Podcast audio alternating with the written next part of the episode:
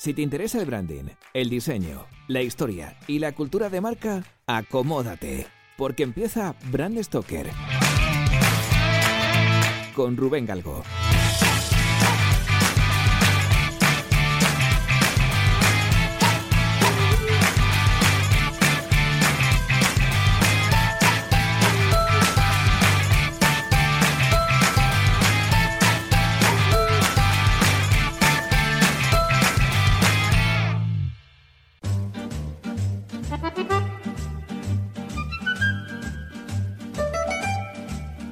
El mundo de la automoción no sería el mismo sin el trabajo, la innovación y la persistencia de un emprendedor italiano que pasó a la historia por ser un hombre hábil, impetuoso y de carácter fuerte. Ferruccio Elo Arturo Lamborghini, más conocido como Ferruccio Lamborghini, un enamorado de las máquinas que nació en la pequeña localidad de Cento en 1916.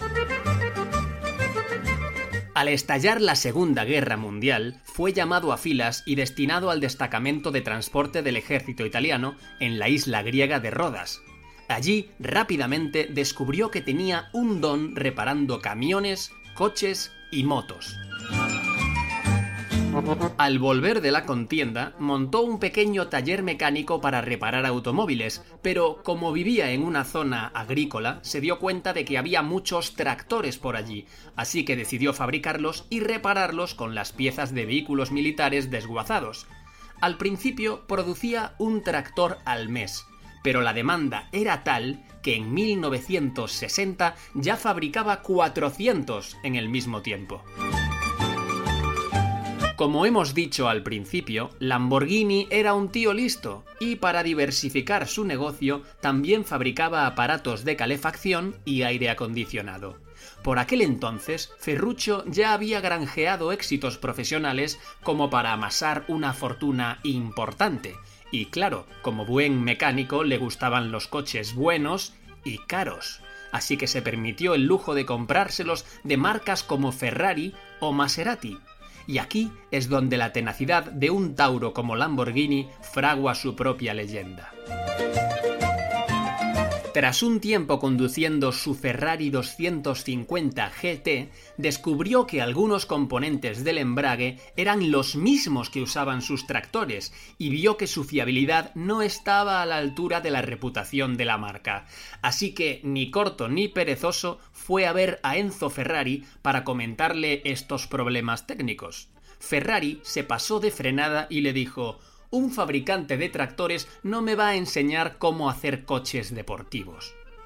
Ya hemos dicho que Lamborghini era Tauro, pero para los que no os vayan los horóscopos, diremos que bajo este signo del zodiaco hay personas un poco cabezotas y muy perseverantes.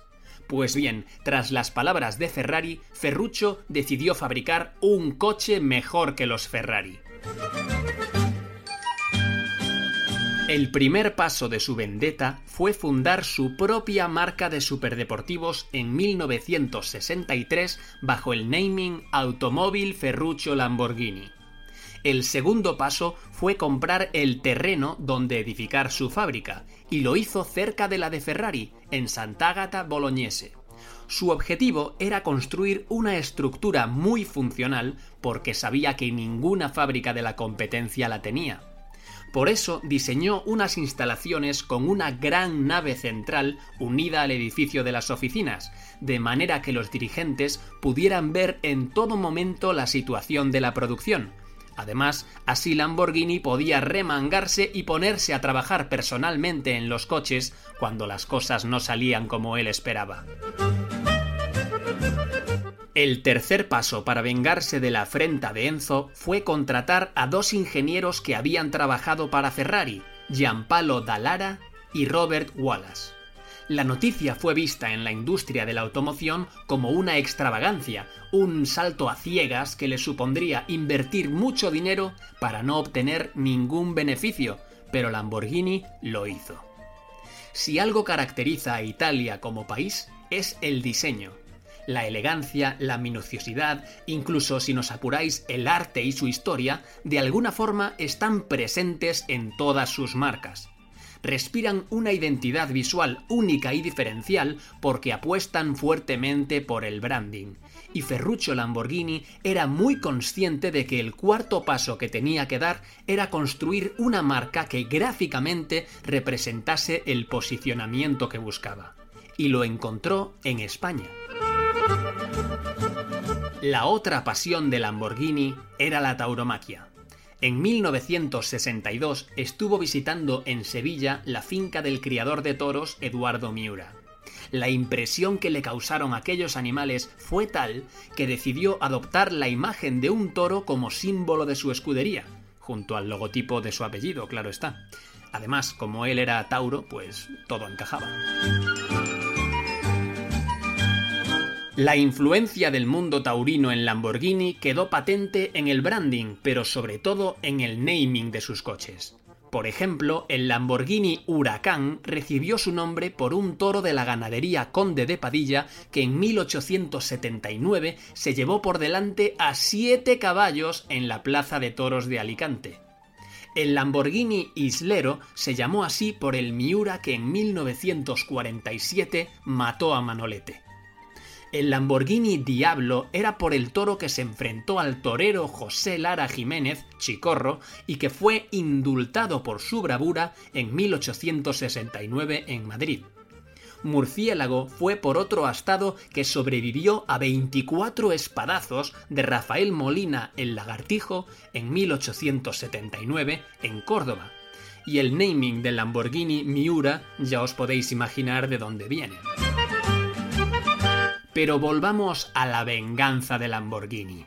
El último paso que le quedaba era fabricar su primer coche, el Lamborghini 350 GTV. En noviembre de 1963 se celebraría el Salón del Automóvil de Turín y era una oportunidad que no podía dejar pasar, así que le tocó ir a marchas forzadas.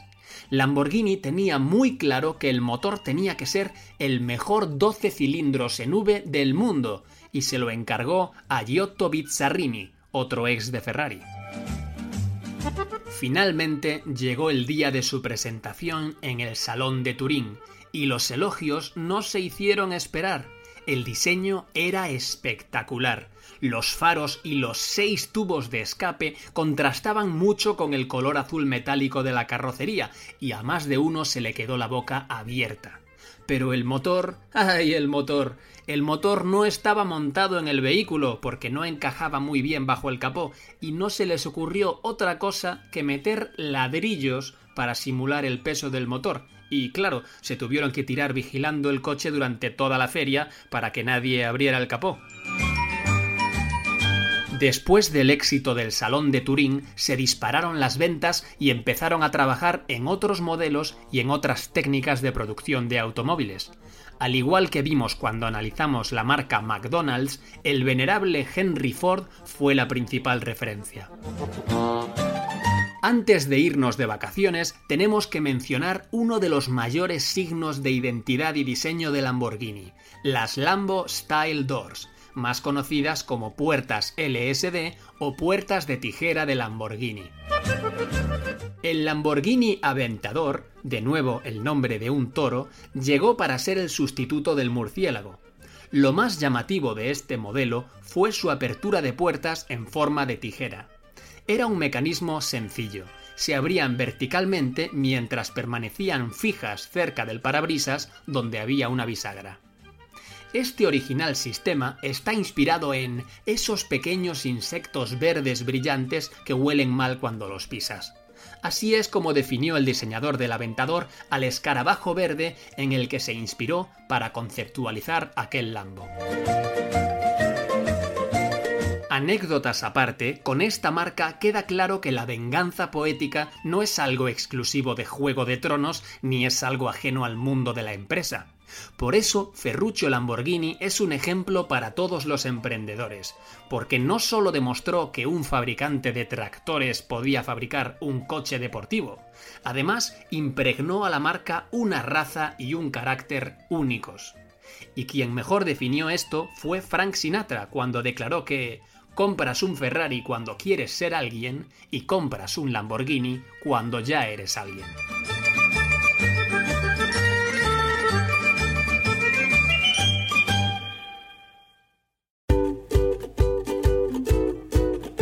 Pues hemos llegado al final de este programa de Brand Stoker y como siempre tengo que deciros que ha sido un placer. Pero antes de echar el cierre quiero recordaros que podéis apoyar nuestro trabajo de dos formas muy sencillas. La primera es realizando vuestras compras en Amazon a través del enlace de afiliados que tenemos en nuestra página web. Y la segunda es haciendo mecenas de Brand Stoker en iVoox.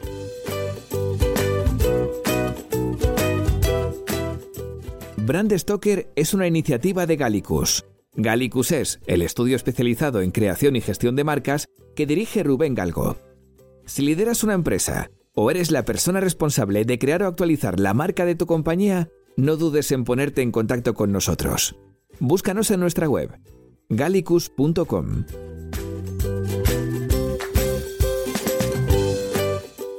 Ya sabéis que nos podéis seguir en Twitter, Facebook e Instagram donde nos encontraréis con el usuario Gallicus Branding, o si lo preferís, me podéis seguir a mí a través del usuario Crenecito.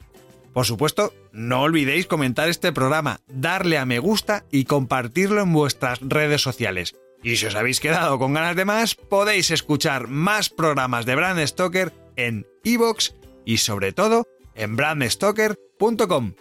Muchas gracias por estar ahí y recordad, como dijo Paul Rand, el diseño es simple. Por eso es tan complicado. Hasta el próximo programa. ¡Chao!